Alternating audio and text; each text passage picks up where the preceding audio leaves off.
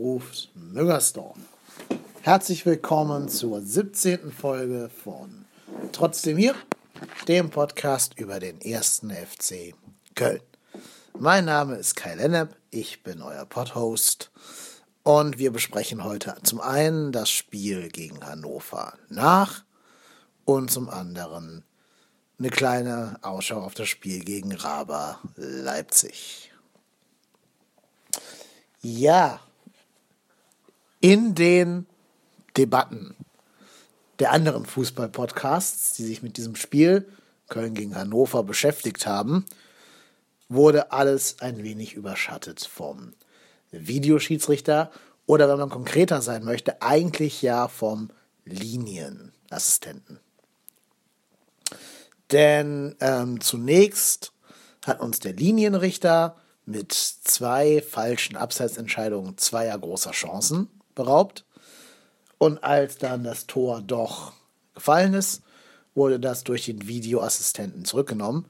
Und zumindest nach Ansicht der Sky-Bilder muss man sagen, äh, auch zu Recht, also Risse stand abseits. Wobei dann wiederum Arndt Zeigler, ein Journalist, der eine kleine feine Sendung auf dem WDR Sonntagabends macht, zeigt das wunderbare Welt des Fußballs nachgewiesen hat, dass Risse vielleicht doch gar nicht so deutlich im Abseits stand. Nämlich deshalb, weil Sky nicht genau den Moment der Ballabgabe erfasst hat in seinen Bildern, sondern schon ein, zwei Frames nach der Ballabgabe. Und die ist nicht mehr relevant für Abseits an der Moment der Ballabgabe. Ich verlinke euch das Video von Zeigler äh, in den Show Notes. Schaut es euch mal an. Und wenn man sich das so anguckt, dann ja, stelle ich es mir relativ schwer vor, da als Videoassistent eine konkrete Aussage drüber zu treffen, die sich eindeutig und schwarz auf weiß als Fehler herausgestellt hat, um deswegen dann den Schiedsrichter zu überstimmen, weil man ja nur bei klaren, konkreten Fehlentscheidungen den Schiedsrichter irgendwie ähm, kontaktieren soll oder darf. Uns als Fans wurde immer vermittelt, es gäbe diese äh, kalibrierten Linien nicht. Und deshalb könne man nicht genau sagen, ob abseits oder nicht. Bei uns wurde aber so eine hauchdünne Zentimeterentscheidung anscheinend dann doch getroffen oder konnte getroffen werden. Und das ist schon ein bisschen, ja, dubios. Und deswegen verstehe ich, warum es die ganzen Diskussionen der anderen Podcasts dominiert. Ich möchte jetzt aber, zu, außer zu dem, was ich gerade schon sagte, nicht weiter darauf eingehen. Ich möchte mich viel lieber mit dem Spiel unserer Mannschaft auseinandersetzen und nicht nur mit der 94. Minute oder wann das war. Denn wir haben ein kleines bisschen Licht, aber auch wieder viel Schatten gesehen. Hannover ist an sich eine wirklich gute und taktisch sehr disziplinierte Bundesligamannschaft, die es jedem Gegner bis jetzt gegen sie sehr schwer gemacht hat. Deswegen war zu erwarten, dass wir die nicht, auch in einem Heimspiel, nicht dominieren würden und von vorne bis hinten irgendwie an die Wand spielen würden.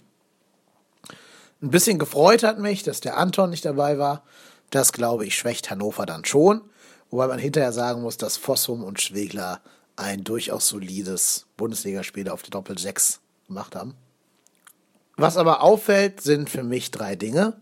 Erstens, wir können immer noch aus dem Spiel heraus keine Torgefährlichkeit generieren. Auch Osakos Kracher war ja A nach einem groben Schnitzer von äh, wer war das, der ausgerutscht ist? Korb oder Sorg, weiß ich nicht. Einer von denen ist ausgerutscht. Vor allen Dingen war es aber wieder nach einem ruhenden Ball, ne? nach so einem Halbfeldfreistoß von, von Jonas Hector, der dann schließlich zum Tor von Osako geführt hat. Es war wieder keine Torchance oder kein Tor, das aus dem Spiel heraus ähm, erzielt worden wäre. Und die paar Torchancen, die wir dann hatten aus dem Spiel heraus, die hat uns dann in der Tat der Linienrichter zunichte gemacht. Aber da muss einfach jetzt mal mehr kommen. Ich weiß, dass wir diese Probleme haben aus dem Spiel raus. Das sage ich jetzt schon seit 17 Folgen, dass dem so ist. Aber da mache ich mir relativ große Hoffnungen auf Cosciello. Der hat ja sein Debüt gefeiert, also sein, was heißt sein Debüt? Er hat gegen Frankfurt sein Debüt gefeiert. Da war es noch nicht so gut, da hat ihm die Eintracht ziemlich den Schneid abgekauft. Da war aber auch der Spielstand schon so, dass man sagen konnte, ja gut, hier geht nicht mehr viel. Gegen Hannover war das alles ungleich solider, was der Junge gemacht hat. Und der hat uns direkt viel Struktur und viel Kontur verliehen. Das fand ich schon ziemlich gut. Und auf wenig Hoffnung setze, um mal wieder ein bisschen ähm, Spielmomente auszulösen, ist Leo Bittencourt, der jetzt auch wieder so langsam an den Kader, Kader herangeführt wird und demnächst zurückkehren sollte. Nicht im Kader war für dieses Spiel John Cordova. Das muss man sagen, nach dem Auftritt gegen Frankfurt ähm, durchaus nachvollziehbar. Das war ganz, ganz schwach, was er da geboten hat. Da war Osako schon die deutlich spielfreudigere Variante, der auch so langsam, so langsam wieder an alte Zeiten heranreichen könnte, wenn man ihn denn lässt. Der zweite Punkt, den wir ansprechen müssen, ist unser Umgang mit eigenen Toren. Also nachdem wir ein eigenes Tor erzielt haben, habe ich oft das Gefühl, dass die Mannschaft irgendwie in so einen Bitte schießt uns doch ein Tor rein Modus verfällt. Also irgendwie bekommen wir durch eigene Tore keine breitere Brust, sondern, wie Timo Horn das nannte, wir haben plötzlich was zu verlieren und spielen auch so, als hätten wir was zu verlieren.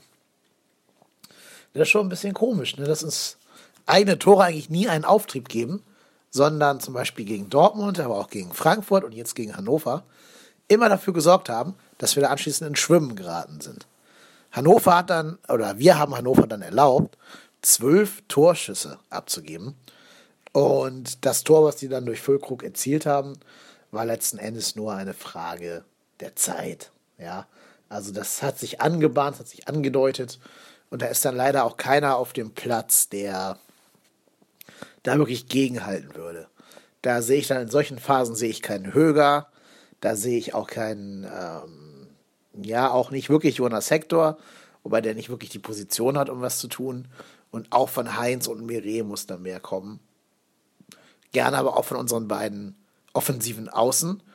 Also, ne, äh, Jojic und Özcan. Der Özcan versucht es dann immer so ein bisschen mit Aktionismus, aber da fehlt mir so ein bisschen Hand-Fuß-Cleverness. Wenn man sich zum Beispiel das Spiel von Frankfurt gegen ähm, Red Bull Leipzig angesehen hat, das war dagegenhalten. Das war so ein richtig echtes Männerfußballspiel, wo sich dagegengehalten wurde. Und das habe ich bei uns noch lange nicht gesehen. Und was mir drittens auffällt, ich hatte ja drei Dinge angekündigt, die man besprechen muss. Drittens, ähm, ja, wie ich schon sagte, das Ingame-Coaching. Das habe ich jetzt schon ein paar Mal bemängelt.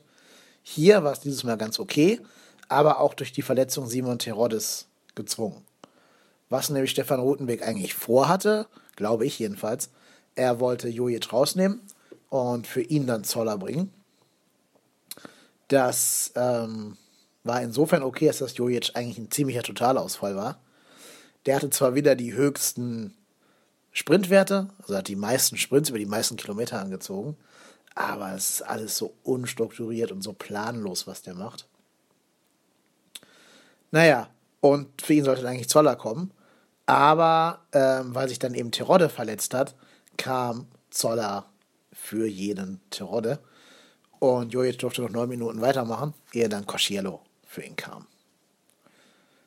Ja, Jojic hätte früher rausgemusst. Das sehe ich schon so. Jojic war für mich ein ziemlicher Schwachpunkt unserer Elf, der nach vorne also kaum Impulse geben konnte und der ähm, auch nach hinten nicht Jonas Hector in dem Maß unterstützen kann, dass Hector aus seinen eigenen Qualitäten da wirklich einbringen kann. Und der, finde ich, muss man als Trainer das auch früher sehen und korrigieren und dann, ja, früher den Kurs ein bisschen anders einleiten, weil dann nämlich, ähm, ja, weil dann nämlich so diese Crunch-Time kommt und andere Bundesliga-Trainer, und so einer ist Breitenreiter, die nutzen das knallhart aus, wenn die merken, dass irgendwer da einen schlechten Tag hat. Was mir ganz gut gefallen hat, war, dass wir ähm, jetzt nach ruhenden Bällen, das habe ich gerade kritisiert, dass eben nur nach ruhenden Bällen was geht, dafür geht nach fast jedem ruhenden Ball was. Also als Gegner des ersten FC Köln muss man sich doch jetzt schon ein bisschen Sorgen machen, dem FC zu viele Standardsituationen zu schenken, weil wir da eigentlich immer irgendwie ganz gut Gefahr heraufbeschwören können neuerdings. Das ist auch gut. Das konnten wir nämlich lange, lange Zeit nicht. Unter Stöger, glaube ich, drei Jahre lang nicht. Ähm, das ist also eine neue Stärke, die wir auch nutzen sollten und die uns auch veranlassen sollte, unser Spiel darauf auszulegen. öfter in 1 gegen 1 Situationen zu kommen, weil man dann eben da einen Freistoß draus ziehen kann. Oder öfter auch mal, wenn man merkt, dass der Weg nach innen versperrt ist, vielleicht den Weg zur Eckfahne anzutreten, um eine Ecke rauszuholen. Der Hector tritt die ganz gut. Auch Jojic macht manchmal ganz gute Figuren von links. Ähm, und in der Mitte ist jetzt halt mit Terodde, Sörensen, manchmal auch Heinz und Mire eine ganz gute Kopfballpräsenz vorhanden. Man muss aber, wie ich jetzt auch schon sagte, festhalten, dass wir ohne diese neu gewonnene Standardstärke schon längst abgestiegen wären. Also das Einzige, was uns noch ein bisschen am Leben hält, sind eben Situationen nach Standards. Aber gut, da kommen wir jetzt direkt zum Spiel gegen Leipzig am Sonntag. Denn die Leipziger, das hat das Spiel gegen Frankfurt einmal mehr gezeigt, äh, die Leipziger sind anfällig nach eben Standards. Die kassieren wirklich oft Tore nach Standards. Und das könnte tatsächlich ein kleiner Faktor sein, der für uns spricht. Ich habe das Spiel Eintracht Frankfurt gegen Red Bull oder Raba Leipzig an diesem unsäglichen Montagstermin in voller Länge gesehen. Ja, ich hatte nichts anderes zu tun und habe mir das dann angeguckt. Obwohl man natürlich sagen muss, eigentlich hätte man es boykottieren müssen. Gut, klar. Aber naja, ich habe es eben doch geguckt. Und da fielen mir zwei Sachen auf über die äh, Kicker aus Leipzig. Zum einen sind die natürlich super aggressiv darin, den Ball zu erobern. Die haben echt in so einem Schwarmverhalten den Ballführenden teilweise mit fünf Spielern gestellt und ähm, den Ball dann für sich erobert. Und das sind die Phasen, mit denen wir als Verein oder als Mannschaft ganz, ganz schwer umgehen können. Da tun wir uns sehr schwer gegen solche Balljäger.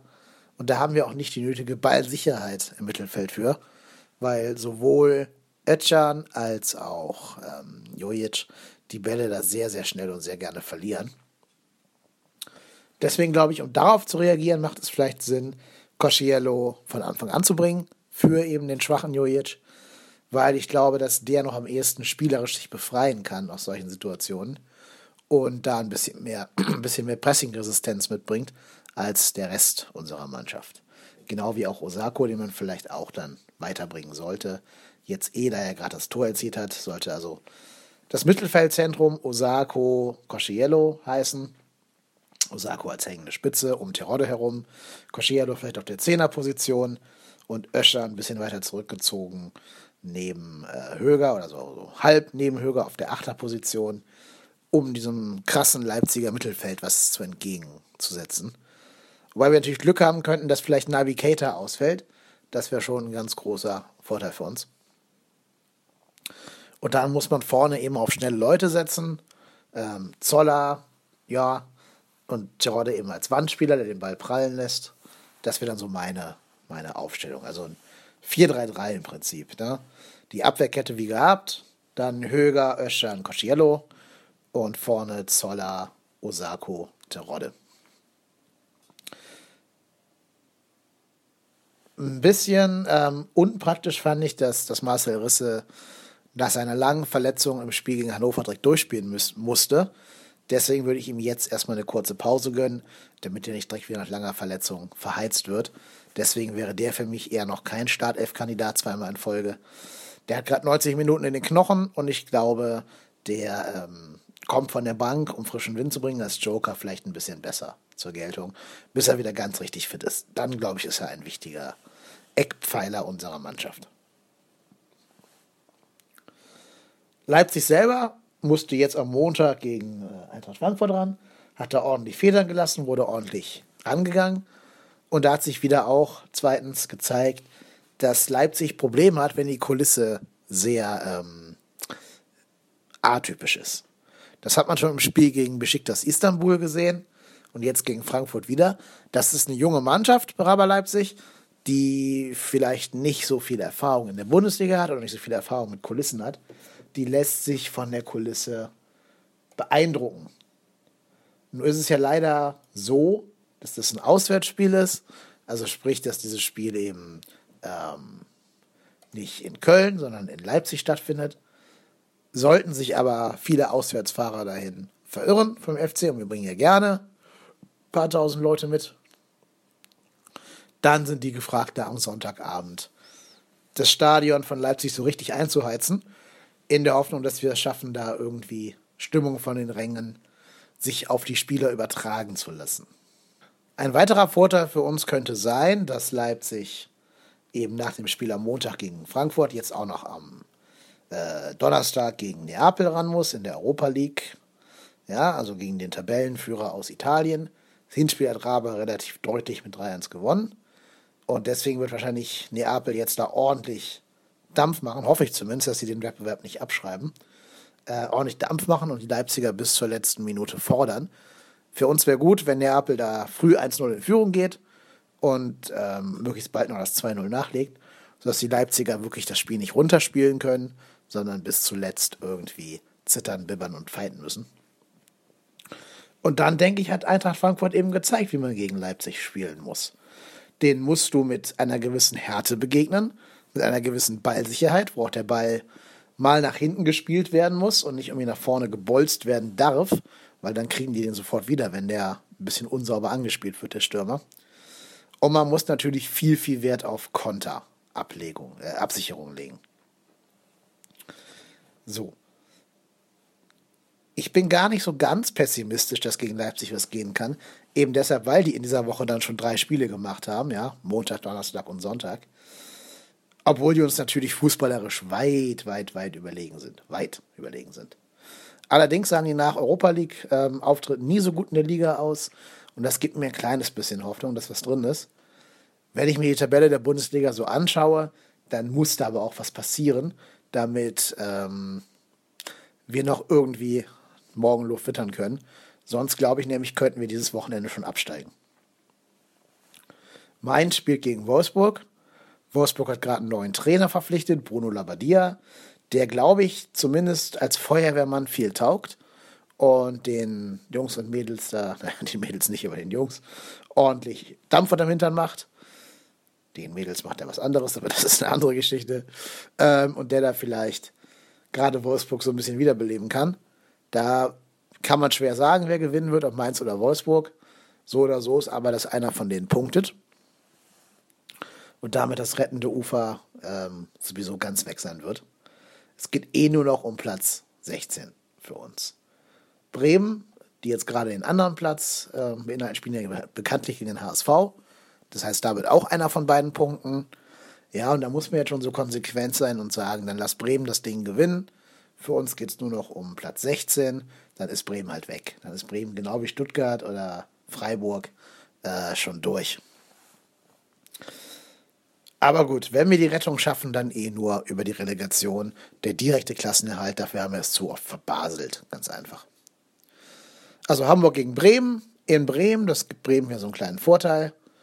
Und dann spielt Stuttgart noch äh, gegen Frankfurt in Stuttgart und Frankfurt, äh, Freiburg in Hoffenheim. Also ja, ihr merkt, das könnte ein Spieltag sein, der ganz, ganz bitter für uns läuft, wenn wir selber unsere Hausaufgaben nicht machen. Wenn aber Hamburg und Mainz beide verlieren gegen ihre jeweiligen direkten Konkurrenten, dann wird sich die Spreu vom Weizen trennen, dann wird der Relegationsplatz ähm, für uns erreichbar das rettende Ufer aber komplett unerreichbar sein. Wenn wir auf Punkteteilung aller anderen Partien setzen, also Bremen-Hamburg 1-1 und Mainz-Wolfsburg irgendwie 1-1-0-0 oder so, dann, wenn wir selber gewinnen würden, wären es, äh, dann wären es 24 zu 17, dann wären es sieben Punkte, die wir Rückstand hätten was man an drei Spieltagen aufholen kann. Also vor allem im Spiel gegen Mainz muss man gewinnen, im Spiel gegen Bremen muss man gewinnen. Was wir aber nie vergessen dürfen, wenn wir diese Punkte berechnen, äh, wir sagen immer, es sind sieben Punkte, aber in Wahrheit sind es acht. Also wir haben ein so miserabel schlechtes Torverhältnis, das schlechteste der gesamten Bundesliga mit minus 22, dass wir ähm, nicht sieben Punkte aufholen müssen, oder jetzt in dem Fall eben neun, sondern immer einen mehr, also zehn oder acht Punkte aufholen müssen. Sonst ziehen wir nicht an der Mannschaft vor uns vorbei. Und wir haben gegenüber Mainz eine Differenz von neun Toren. Das wird natürlich bei unserer Spielanlage auch schwer, die in drei Spielen aufzuholen. Ähm, und da wir ja immer für ein Gegentor gut sind, müssen wir auf die Punkte gehen und nicht aufs Torverhältnis. Da gibt es kein Land zu holen. Das heißt, wenn ich die nächste Folge vom Podcast aufnehme, dann wird sich da unten alles neu sortiert haben. Und wir werden wissen, ob wir komplett äh, abgeschrieben sind und komplett mit der Planung für Liga 2 beginnen können und die erste Liga komplett runterspielen können, lassen müssen. Oder ob noch irgendwie ein bisschen Hoffnung besteht. Bis dahin gilt, ich bin kein Lennep, ich bin trotzdem hier und folgt uns gerne auf Twitter, lasst Kommentare auf iTunes da und wir hören uns, wenn alles gut geht, nächste Woche.